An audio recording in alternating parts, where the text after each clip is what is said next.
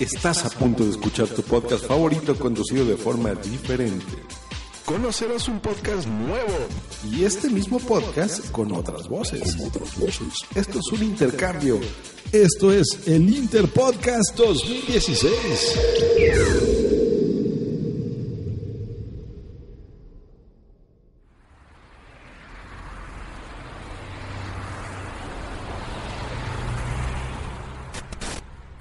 Hey, amiguito, vení. Sí, sí, vos, vení, vení. Tengo algo para mostrarte. Pensamos esto para vos. Así que ponete cómodo, agarra unos auriculares y escucha. Esto es La Manija Podcast.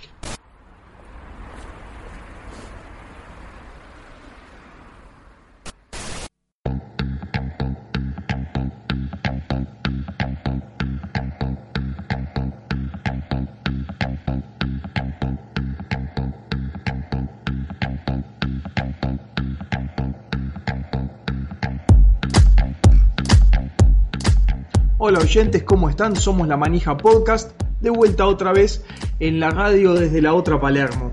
Soy Julieta y conmigo está Javi. Hola Juli, ¿cómo estás?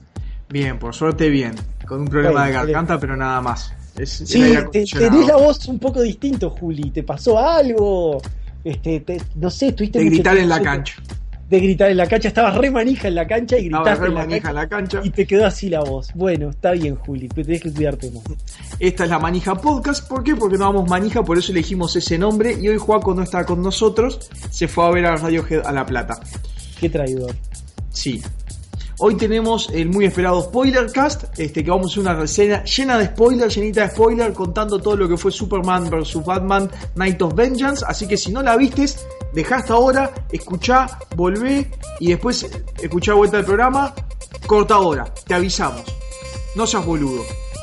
Está- están avisados, Juli. Están- ya está, ya está, la gente está avisada. Vamos a decir cosas fuertes, prepárense para la polémica. Sin vueltas, no más. Empecemos por esta película súper arriesgada con Nicolas Cage, que se sacó las ganas de hacer de Superman, Brandon Ruth, que vuelve a DC como Batman, y Woody Allen, que se mete en el universo de superhéroes eh, con esta película.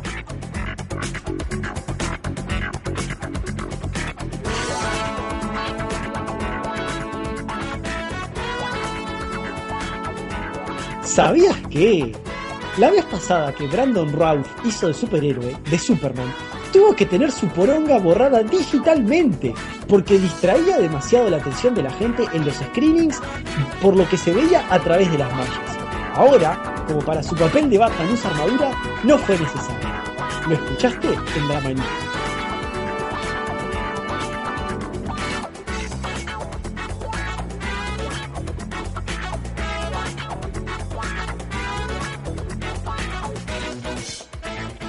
¿Por dónde te parece empezar? Porque no es una película fácil. Empezamos por los actores, ¿te parece, Juli? Sí, que ya desde hace tiempo, antes que se supiera de la película, ya se estaba Yo- criticando el casting. Que fue muy controversial, ¿no? Más que nada por Batman. Dijeron, no puede funcionar como Batman. Eh, yo digo- Bueno, sí, ¿Por qué Brandon Ruth no puede ser Batman? Si se porque- parecen, ya estuvo en DC, puede volver. Porque bueno, porque ya había sido Superman, ¿no? Digo, eh, fíjate que, o sea, los antecedentes de regreso, este, hay un solo antecedente de haber hecho un papel de superhéroes y después haber vuelto, que fue el, es el antecedente de Chris Evans, ¿no? Que, que, bueno, pasó un papel nefasto, bueno, a, digamos, como antorcha humana, a otro papel nefasto como este, Iron Fist. Este, así que, digo, este, bueno, en este caso, digamos, no, no hay mucho buen antecedente, entonces por eso se, dudaba mucho de, se dudaba mucho de Brandon Routh. Este, yo, en, en realidad, a mí lo que más me impactó, o sea, cuando recién hicieron el anuncio, ¿no? Cuando anunciaron el cast de la película, fue el tema de Nicolas Cage. O sea, que Nicolas Cage realmente pudiera haber, esto, haber hecho, digamos, por fin el papel de Superman, más después de lo que fue el documental de Superman Lives, ¿no? Y ver todo lo que fue, todo aquello que quiso hacer Tim Burton. Este, no sé qué te, no sé qué te pareció Nicolas Cage en, en su rol de Superman, que fue lo que más me chocó A mí me pareció lo que me imaginaba. Y claro que después de haber visto la película de The Death of Superman Lives de John Snap y decir, wow, mirá lo que podría haber sido esta película, es claro que la gente lo quiso por eso. Y fue una buena decisión. Y ahora capaz que Nicolas Cage hasta genera suficiente plata para poder pagar todo lo que debe. Me tal parece vez. buenísimo. Sí, eso, eso, la, eso la verdad que sí, por un lado es buenísimo. Por otro lado, yo creo que a mí me convenció bastante.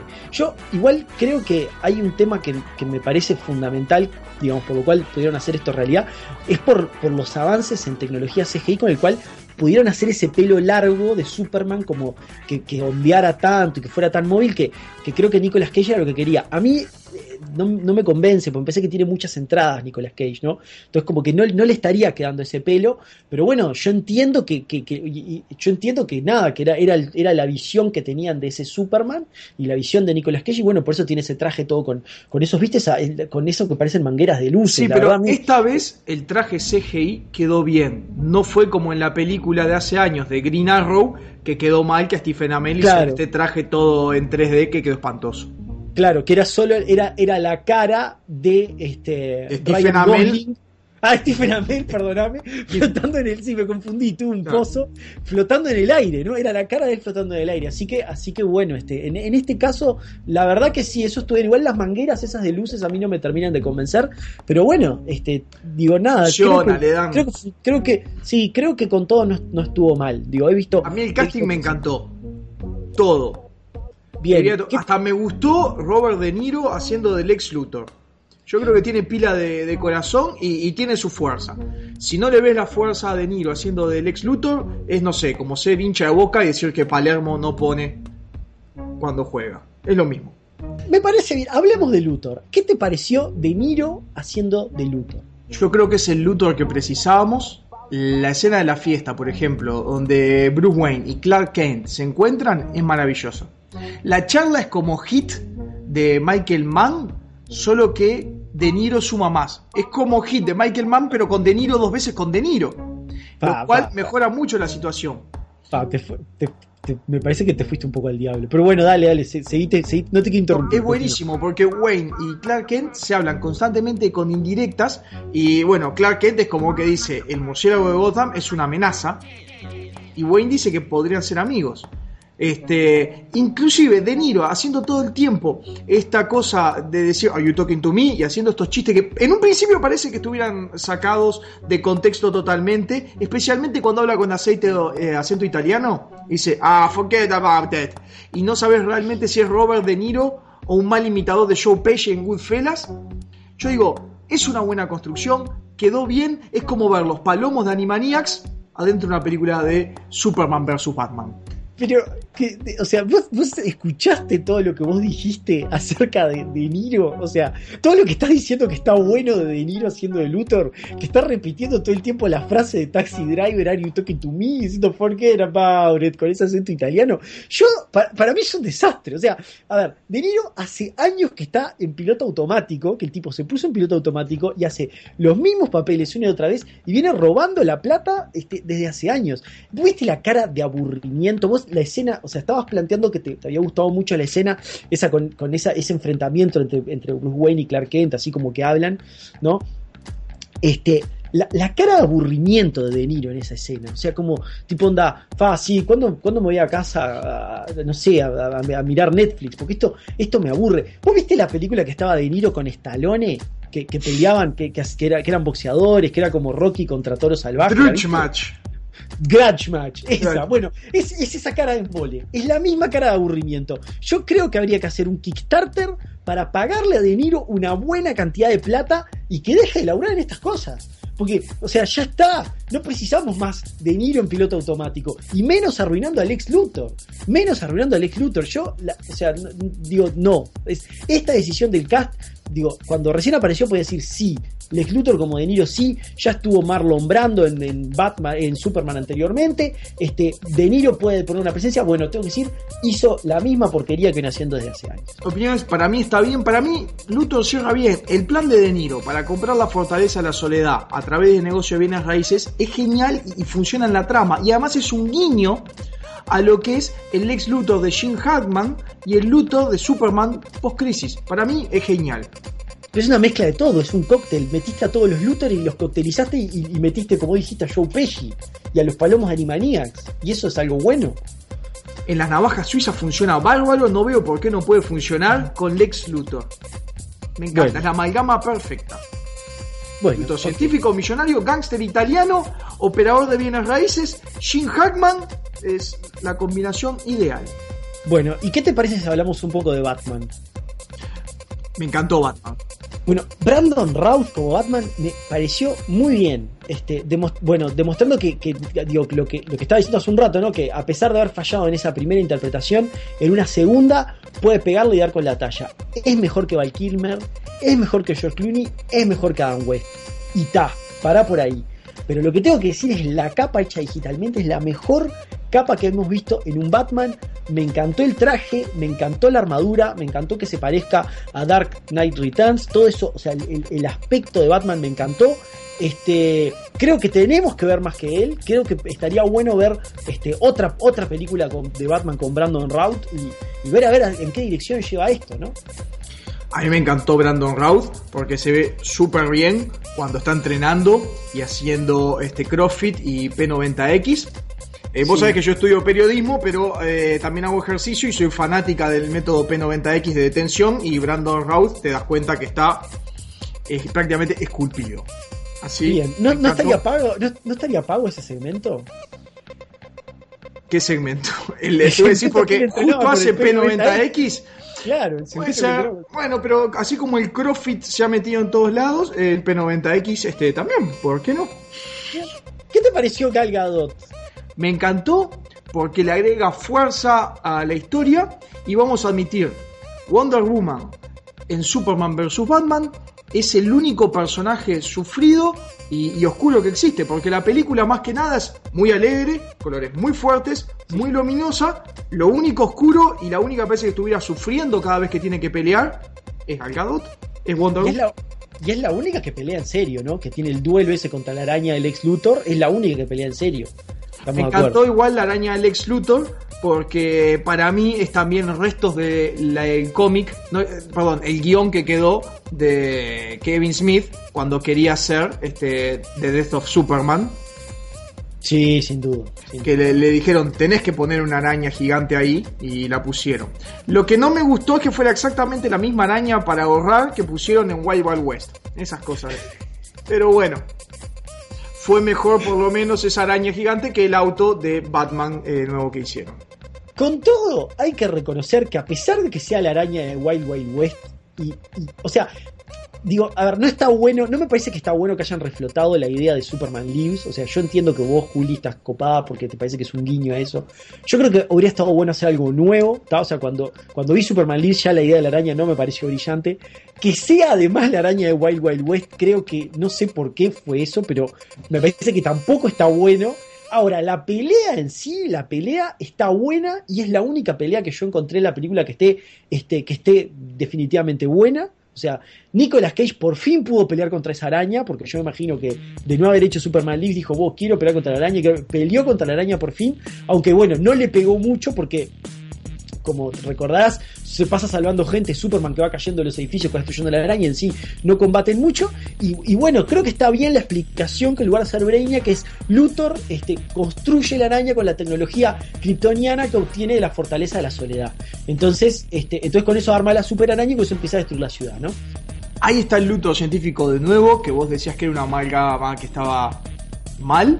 No, me hubiera gustado mucho más ver pelear a Batman y Superman contra la araña de Luthor pero bueno. Sí, claro, yo lo que vi es que Woody Allen estaba como muy preocupado por enfatizar que nadie estaba muriendo, entonces por eso es que ellos no pelean tanto, tipo, tanto el tiempo tratando de rescatar gente, Superman rescata uno volando, acuérdate que Batman encuentra ese auto con una cama elástica móvil, que de vuelta no sé dónde sacaron esa idea de los Simpsons, de Homero cuando tenía la cama elástica, o sea, no sé dónde inventaron eso, este, y está todo el tiempo salvando gente, está todo el tiempo preocupado por Woody Allen por mostrar que Superman y Batman nada salvan a todo el mundo y no, y no muere nadie. Bueno, eso es culpa por gente como vos que criticaron la película anterior de Green Lantern de Christopher Nolan porque moría mucha gente. Y bueno, pero es que sí, porque en una Green Lantern decía, ay, no sé qué, y tiraba un rayo y destruía un planeta entero. Y toda esa gente que, moría No, o sea, te digo, Green Lantern no mata gente. ¿Cómo puede morir gente de, de esa forma? Este, yo igual creo que esto fue una exageración, ¿no? Podían haber, por ejemplo, como los viejos, los viejos dibujos, ¿te acordás que, que este, no sé, de repente en G.I. Show destruyeron un avión y siempre se tiraban en paracaídas, ¿no? Entonces, algo así, pero hecho que la gente cayera Como los magníficos que se disparaban Claro. entre ellos hasta que Y se acorralaban y después se quedaban sin balas y tal. y después se quedaban sin balas. Entonces, podían haber hecho, por ejemplo, que la gente caía de los edificios, pero ya de por sí tenía, este, tenía un paracaídas. Este, pero bueno, está, por suerte, para que no nos muramos del aburrimiento, ahí es donde entra Gal Gadot peleando contra la araña y a mí me encantó, no sé a vos.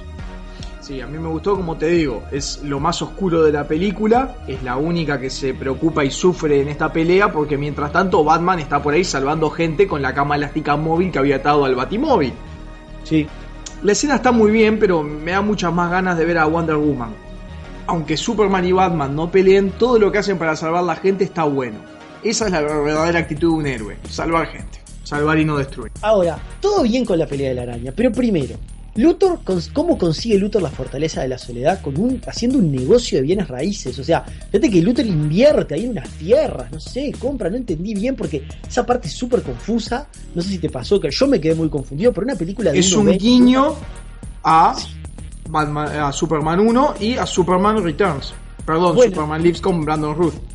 Justamente con Brandon Ruth. Este, bueno, yo te digo la verdad, es una película que dura 1 hora 20. Me parece que para tener una película de 1 hora 20, una escena de 2 o 3 minutos, haciendo Lex Luthor haciendo negocios, ahí que lo ves, comprá, vendé, todo no sé qué, todo para hacer un negocio de bienes raíces donde termina comprando la tierra de la fortaleza de la soledad.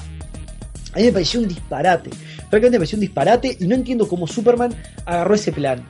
Tipo, cómo, cómo, cómo firmó ese, ese, ese, acuerdo con el escribano, con todo, adelante de Luthor. Yo no entiendo cómo hicieron esa escena, no entiendo cómo hicieron lo del escribano, no entiendo cómo hicieron lo de la venta. Ya sé Bueno, lo que te- me decir. Ah, mirá la, mirá la producer, Producer's Cut que dura 3 horas 20 que ya dijo Warner que va a sacar. Que ahí Sí. seguramente está todo mejor explicado. Que, que dije, pero además prometieron que iban a poner todas las escenas del juicio. ¿Vos, eh, vos te, te- te enteraste de lo de las escenas del juicio? No, no. Ta, después te cuento, si querés lo hablamos después. Después te voy a contar de las escenas del juicio. Van a poner todas las escenas de la corte. Porque, porque, ¿Por qué la película se llama Superman v Batman? Y no Versus.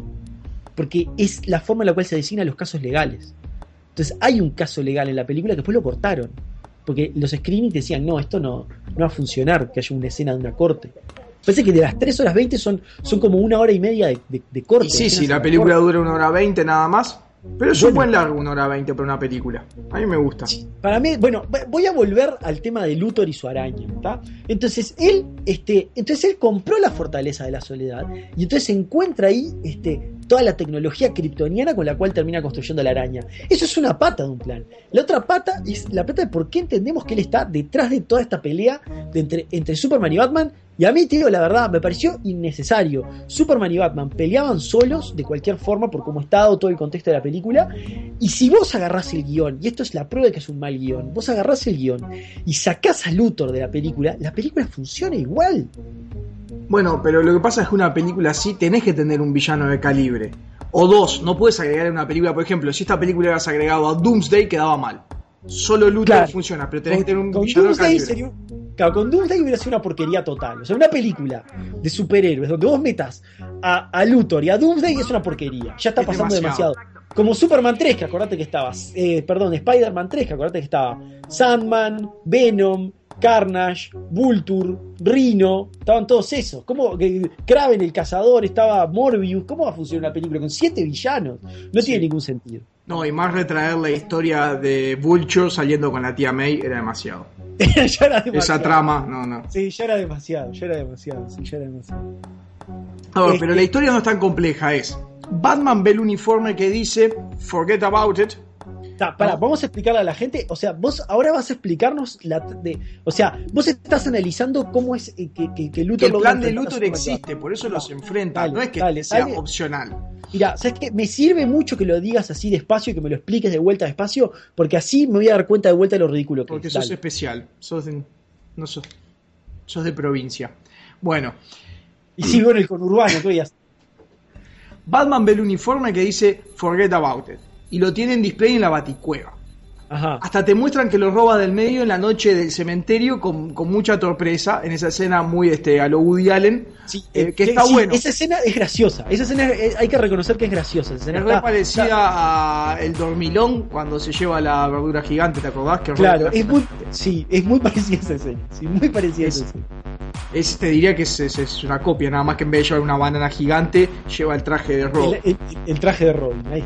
Luego Luthor dice Forget about it cuando Superman trata de salvar un ómnibus lleno de niños. Ahí le cae la ficha a Batman en los flashbacks. Luthor Pero, Robin. per- perdona, no el Joker, Dale, dale, dale, dale. que nunca lo vi.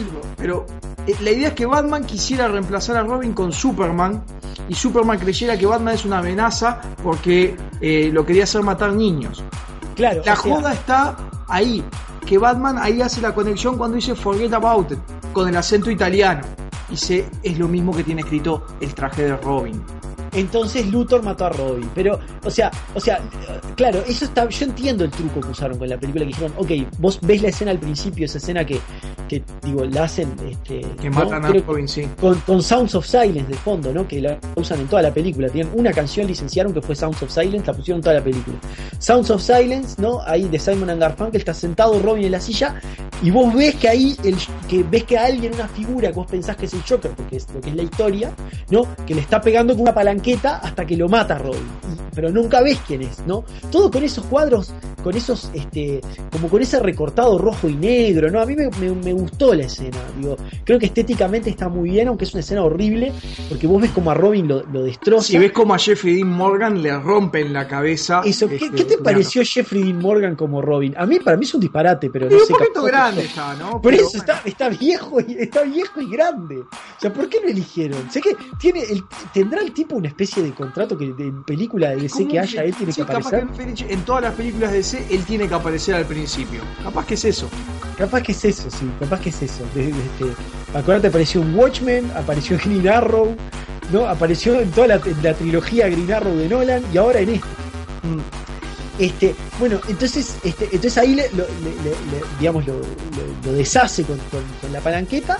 Y entonces, este, ahí, claro, pero vos fíjate que ahí tiene el flashback de este Batman, donde va recordando todo eso, y ahí él hace la conexión. En realidad el que mató a Robin no fue el Joker, sino que fue Luthor. Y tío, te lo tienen que explicar con un flashback, si no, no lo entendés. Ese Hace es mucho flashback la película. Es un recurso que tiene Woody Allen para mí y usa bien el asunto de los flashbacks. Tanto en flashback como en sueños. Es como Inception, pero mucho mejor. Como Inception, pero mucho mejor. Este, Claro. Inception fue una gran película de Woody Allen. Yo creo que fue una gran película de Woody Allen, pero la verdad no, no, no, no, no, no sé. Acá la verdad que el flashback me parece que hay, hay un abuso muy importante. Bueno, A mí entonces, me gusta porque te deja pila de cosas ahí como para que la gente que le interesa agarra esos flashbacks y dice, ah, mirá los guiños que hay. No Pero- solo es, este, ¿cómo es? A Murder in the Family, un asesinato, en la- una muerte en la familia, sí, cuando el Joker le rompe la cabeza a Dean Morgan, sí. que para mí siempre fue un Robert Downey Jr. gordito, haciendo de Robin Zafa, este, porque de todas maneras pesa menos que Ward, eh, que Burt Ward en, Robin la serie. Estaba un poco gordo sobre el final de Robin, la, de Robin la serie Burt Ward. Estaba un poco Eh, gordo. tan- por favor, le tuvieron que poner XL las medias cancan arriba del el slip ese que tenía. Sí. Este, ahora, me vienen dos temas a la cabeza. Uno ir a los flashbacks y otro ir a los slips, porque me gustó mucho toda la parte de Alfred en Zunga y creo que se vincula. Pero para, vimos a, a ver, esta película nos mostró a Alfred en Zunga y a Nicolas Cage en Zunga y a todos los. Y la parte que aparecen todos los, los, enemigos estos de Quard, los Thunderers, están todos en Zunga. Hay muchas Zungas en esta película, Juli. Claro, vos, claro, vos te, te, te- gustó porque viste, fue la oportunidad de ver muchas piernas masculinas, pero yo la verdad que ver tantas Zungas, por eso a una playa en Brasil. A mí me gusta que Woody Allen se focalice tanto en la figura masculina y no sea como otros directores como Zack Snyder que te ignoran. A todos le ponen ropa y elijan siempre actores flaquitos. Me gusta esta cosa Woody Allen de, de poner siempre hombres con buena figura.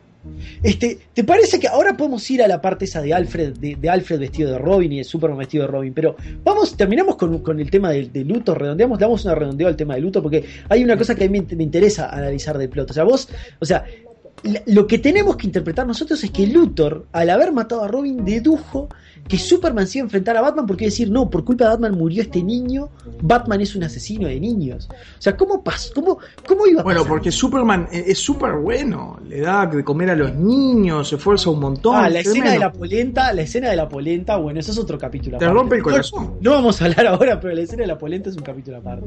Este, entonces, este, y bueno, y después tenés el flash donde te muestran que el que vendía la kriptonita por Amazon, que la compró Bruce Wayne, este, era Luthor también. Entonces ahí ves que él, este, él, él cocinó todo. Y Está bueno para no agregar más personajes secundarios. Yo te agregar un Jimmy Olsen que te vende Claro. la kriptonita y lo hago desaparecer en solo un segundo, no tendría Bueno, tanta gracia. Yo no sé si vos te percataste que hay un pelirrojo en la, en la pelea final contra la araña, hay un pelirrojo, una parte que está sacando fotos, que lo aplasta una piedra, que es el único que muere en esa parte, que ese, ese es Jimmy Olsen. Te das cuenta porque lo lees en los créditos, ¿te diste cuenta? Y por eso están en el funeral final. Viste que hay un, viste que al final están en un funeral, y decís, ¿y este funeral de quién es? Si, si ni dicen de quién es el funeral, no entendés. Pero si están yendo a un funeral cualquiera, es el funeral de Jimmy Olsen. Yo, si no leía los créditos, no me daba cuenta. Otro defecto de la película. Bueno, yo quiero hablar de las secuencias del sueño. Que ¿Querés hablar de, de- encanta. de- ¿Querés hablar de. Entonces De los hablar Thunderers of Quar. Ta, y querés hablar de Robin en tanga. Bueno, dale, de, perdón, de Alfred en tanga. Bueno, hablemos de Alfred en tanga. Primero porque viene el sueño que está dentro de un sueño, ¿no? Es- esto es como dos sueños seguidos, uno dentro del otro. Es como Inception, porque se duerme Batman en la baticueva, Sí. se imagina a él eh, en un programa de televisión donde le hacen la llave humana mesa junto a Robin. Y justo qué pasa, no puede mover la oreja al mismo tiempo que el dedo meñique. Entonces, ¿qué es lo que pasa?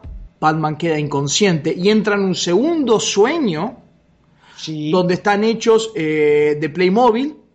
Eh, en- Sí. En parte, pues me parece también es un guiño al éxito que está teniendo la serie Playmobil, Playmobil DC. Batman. Claro, Sí. Playmobil Batman y Playmobil DC. Pero claro. Playmobil DC nada Sí. más es un sueño, igual que la serie de Playmobil con este Will Arnett y Will Wheaton. Y caen al segundo sueño, que el cuarto sueño. Tercero, que es, tercero. el cuarto sueño, que es el de los Thunderers of Quad. Este, Claro. donde te das cuenta que el combate para mí fue en Quad porque es un mundo todo de roca de noche que no se ve nada. Es una referencia a Crisis, Sí. Vos, Y- decís que, tío, sí, está, sí es, es lógico, están peleando en Quartzy. Sí, está bien, dale, continúa. Y, y es una escena donde Ted Cord eh, llama a Batman avisándole del proyecto OMAC. Es una referencia a Infinite Crisis. Claro, ahí te pusieron la referencia a Infinite Crisis. Está bien, bien. El tema es la, la pelea eh, con muchos este, efectos tipo pim pum capau, bien a los 60. eh, está bueno. Pará, y tenía la música de los 60 también. Eso, no- que eso no también está bueno. ¿Por qué? Porque ya nos metemos en el multiverso. De una, sí.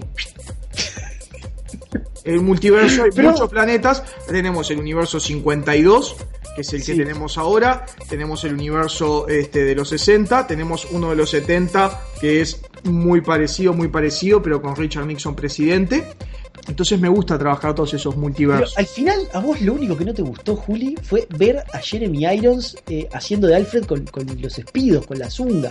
Fue lo único que te gustó, te gustó todo. O sea, todo ese menjunje que hicieron, que metieron el universo de, de Playmobil Batman, el universo de, de- la serie de televisión, el universo de Crisis, el universo de Infinite Crisis, y lo mezclaron todo y, a vos te- te encantó. Yo no entendí nada. O sea, sinceramente no entendí nada. O sea, a ver, sí, lo entendí porque, a ver, yo lo sigo a Playmobil Batman, yo leí Crisis, leí Infinite Crisis, o sea, sé que es Quard, ent- entendí todo lo que estaba pasando, pero la verdad, este, si yo no sé de DC, si no tengo nada de DC, no sé quiénes son los guerreros en Zunga, no sé por qué tiran rayos, me estoy preguntando por qué están todos de, de Zunga, por qué está Jeremy Irons de Zunga, no entiendo, no sé qué es la ola blanca, esa que barre a Alfred y a Bruce, no lo sé tampoco, tampoco sé quién es Ted Cord, tampoco sé quién es el proyecto OMAC, y el Pim Pum Capó, bueno, vos decís que está, que van a hacer un multiverso donde uno de los universos va a ser el universo de 66. Está, ca- capaz que para ahí camina, pero para mí no pega con el tono de la película. O sea, hoy no, no, ves, no ves una película de Pim Pum Es porque es, es una secuencia de sueño. Como una secuencia de sueño está perfecto. Mirá, eh, o sea, está, eh, lo mismo que está, y también me hace que está perfecto que sea un sueño dentro de otro y que sean así, de 10 sueños uno dentro del otro. Para mí es demasiado. Yo te digo una cosa. Este, fue muy fuerte cuando apareció el locutor, cuando estaban atados Alfred y Batman con el nudo siamés humano y el locutor dijo, se salvarán Batman y Robin de esta terrible trampa, no se la pierda, el mismo batidía, a la misma batihora, por el mismo baticanal. Yo dije, ya es demasiado esto, ¿entendés? Es como que están mezclando. Está bien, es gracioso, está mezclado. Mejor irse a los multiversos que no sé, ¿qué vas a hacer? ¿Por qué otra solución tenés?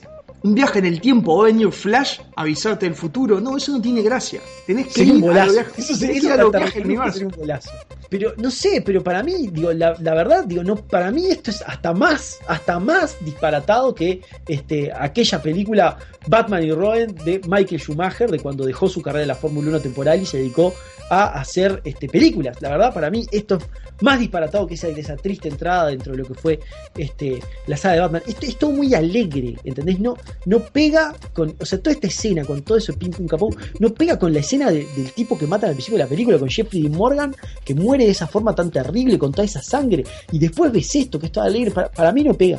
Bueno, se criticó mucho la parte de edición y la parte de, de producción, ¿no? Este, tanto la iluminación y el, y el look and feel, como la música. A mí la música me gustó. Es Hans Zimmer, que ya es un viejo conocido de películas como Gravity, y Andrew Lloyd Webber en colaboración. Se Sí, nota ¿qué te claro pareció? quién hace qué. Sí, se ¿No? nota bastante claro. ¿Qué te pareció el número musical ese del final? Donde arranca con Batman y Superman riendo hacia el cielo, ¿no? Con los brazos en jarra, el típico final de dibujo animado de los Me 80. gustó porque es como un final de dibujo de los superamigos y, y trae toda esa cosa de los superamigos.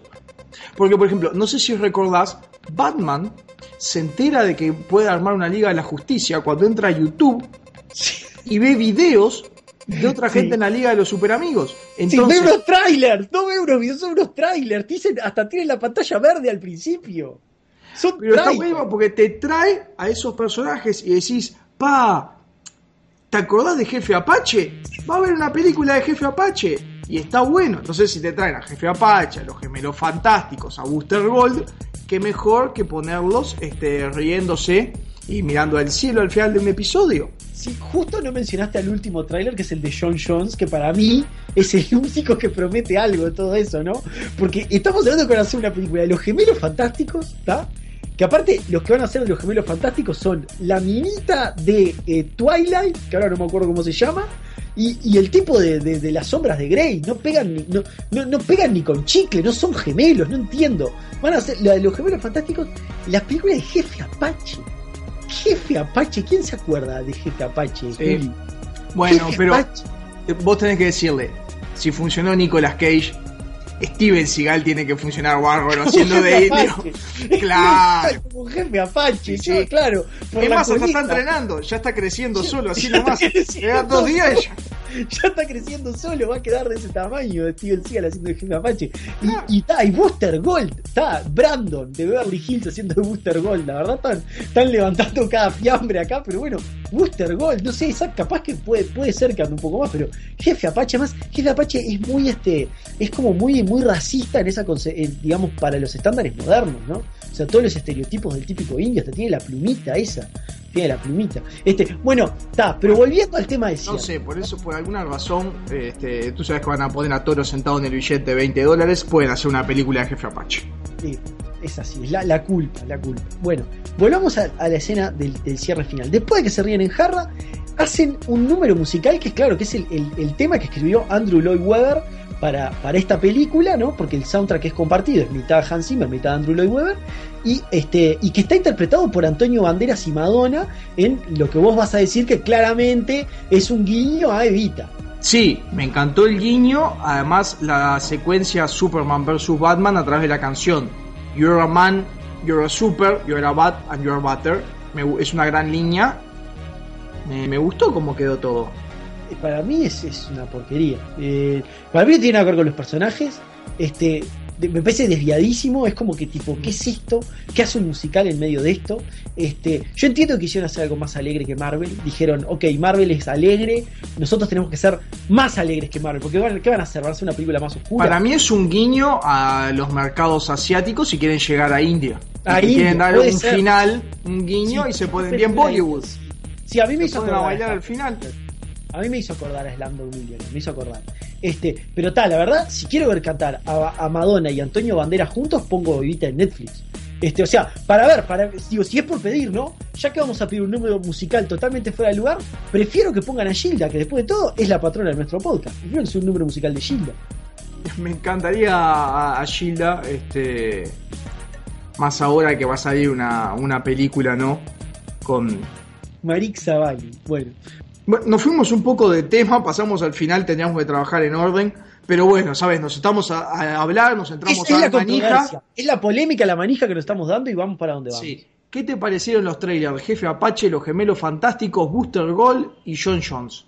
Bueno, ya te dije que no me gustó que fueran trailers que se vieran en YouTube. Eh, o sea, eh, ni ni siquiera aparecen, eh, digamos, este, de found footage, o sea, este metraje encontrado de una película. Porque hasta tienen una voz en off. Vos ves ahí en la pantalla verde y la voz en off que dice In a World, y con esa voz de los trailers. O sea, Bueno, la verdad, Es que vos le tenés que dar el guiño a la gente en India y le tenés que dar el guiño a los youtubers. No te olvides que esto se hace con la gente de Smosh también. Claro. Este, yo, a ver, para mí esto habría funcionado mejor si hubiera sido una escena post créditos. Y no una escena de 8 minutos en medio de la película donde Batman está mirando trailers. 8 minutos de 1 hora 20. A mí me parecieron todos impresionantes. Ya hora que alguien defendiera a ese gran personaje que es Martian Manhunter. Que alguien rescatara a ese olvidado que es Booster Gold, que siempre estuvo como un secundario a Blue Beetle, que era un secundario de un secundario. Así que Sí, imagínate. era, claro, es la, la Liga de la Justicia de Giffen y de Mateis, ¿no? Le están armando, digo, como que parecería que la están armando, ¿no?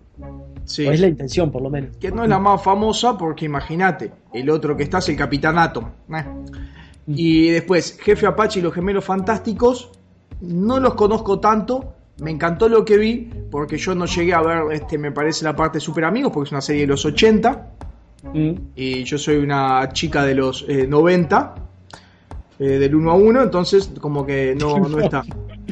Este, mirá, este, a mí me pareció berreta el recurso, este, ¿qué crees que te diga? Digo, le- le- para eso mandan a la gente a YouTube, no sé, no sé qué quisieron hacer.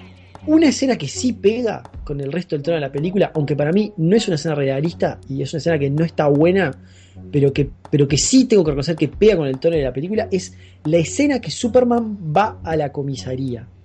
Que es la escena donde él va, ya sabéis, va y, como que él pide, dice, che, no hay nadie para capturar algo, no hay criminales para atrapar, y los policías lo miran y dicen, no, no hay nadie más para atrapar, Superman, vos atrapaste a todo el mundo. Yo digo, primero, no es creíble que Superman haya detenido a todos los criminales. Segundo, no es creíble que el tipo entre a la comisaría y hable como que sea uno más. Yo entiendo que este, entiendo que haya quedado la escena porque la escena es muy absurda. O sea, están esos guiños típicos de Woody Allen, ¿no? Esos típicos, esos momentos así absurdos bien a lo Woody Allen. Entonces, para mí, este es uno de esos momentos donde Superman está en la comisaría, la comisaría está vacía y dice, che, que este, no hay trabajo, y dice, no, no hay trabajo. Este, Woody Allen no entiende a los superhéroes. Yo creo que en toda esta película se nota que los superhéroes no está claro este, qué es lo que son para él, pero entiende el absurdo. Es lógico que ponga una escena así. Yo, Julio, en una época trabajaba en Cinemar y me daban dos entradas gratis de cine por día. Con esas dos entradas de cine me iba a ver cualquier cosa, iba a ver películas iraníes, iba a ver cualquier cosa. Y así vi todas las películas de Woody Allen que llevan hasta las más irrelevantes. Y entonces yo te digo, yo a Woody Allen lo conozco y yo lo veo haciendo esta escena. Pero la verdad, en una película moderna de Superman, para mí no cuadra. Y en esta, en esta escena, otra vez usa Sounds of Silence, que es la tercera vez que usa Sounds of Silence ya en esta Eh, película. estuvo O sea, perfecto. Estuvo perfecto usar a Sounds of Silence porque ahí entendés el dilema de lo que es saber el hombre acero, de tener todos los poderes del mundo, pero no poder usarlos para nada porque ya los atrapaste a todos y no hay nadie a quien parar. Y por eso está bien usar Sounds of Silence de vuelta, para darle un poco de humor y que parezca, sea más gracioso y más divertido que las películas de Marvel. Es, este, es una postura de mucha soledad, la soledad típica de las cumbres, y es, es donde Superman se enfrenta siempre. Es, mirar desde allá arriba del cielo la ciudad pequeña. Superman es el Google Earth de los superhéroes. Bueno, para resumir, a mí me encantó la película, es la película que todos esperábamos por fin, donde íbamos a poder ver estos dos grandes héroes. Ya era hora que le dieran algo digno y no puedo más de la manija que tengo esperando la próxima película del universo DC, DCU, que es este Jefe Apache con este Steven Seagal en el protagónico. Yo, una, una porquería. La verdad, sáquenle ya el universo cinematográfico a Woody Allen. Este, yo estoy preocupado porque ya se sabe que va a ser tres películas más. Saquen el universo cinematográfico de DC a Woody Allen ya. Es todo muy alegre. Precisamos más bajón. Precisamos este, menos trama. Precisamos menos manos tocando el, producto final. Es demasiadas plotlines se abrieron acá. Todo lo de Crisis, todo lo de Infinite Crisis, todo lo de la otra Crisis, todo, muy, todo lo de Batman del 66, todo mezclado. De, de Niro haciendo de mafioso todo muy complicado. Creo que hay que hacer algo más simple, que sea una película oscura, colores más opacos, Superman matando al general Zod, algo así, algo bien distinto. Este, capaz que eso puede funcionar. Pero bueno, lo importante es que la gente, primero, se haga la manija escuchándonos a nosotros y la vaya a ver y llegue por sí misma a la conclusión de si le gustó o no le gustó. Y que no le sigan a la crítica, porque la crítica en esta película se equivocó y le pegó muchísimo y está buena, y no te tenés por qué bancar que vengan un montón de giles a decirte que es una película mala cuando Batman vs. Superman es una buena película. A mí me gustó mucho. Bueno, la- las vías de contacto, paso, Juli, ¿te parece? Me parece bien. ¿Dónde nos pueden Bueno. encontrar? Tenemos Twitter, que es arroba la manija pod. Tenemos Facebook, que es La Manija Podcast, ahí nos buscan, buscan La Manija Podcast en Facebook y estamos.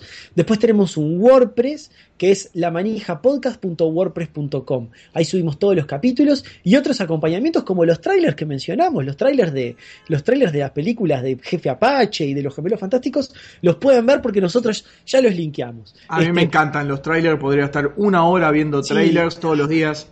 Sí, Julia, a mí, me, problema. A mí me encantaron los trailers de la, verdad de Jefe Apache, me pareció buenísimo, pero no sé qué hace dentro de la película de Superman vs. Batman. No sé qué hace ahí, sinceramente. Nos hizo perder el tiempo a todos, pero bueno, está. les estamos haciendo perder el tiempo una vez más, así que vayan y, y, véanlos ahí. Y bueno, y escríbanos, contéctenos y nos dejan este, sus recomendaciones. Buenísimo. Muchas gracias por escucharnos. Los esperamos hasta la próxima vez. La pasamos bárbaro, así que nos despedimos con Big Time de Peter Gabriel.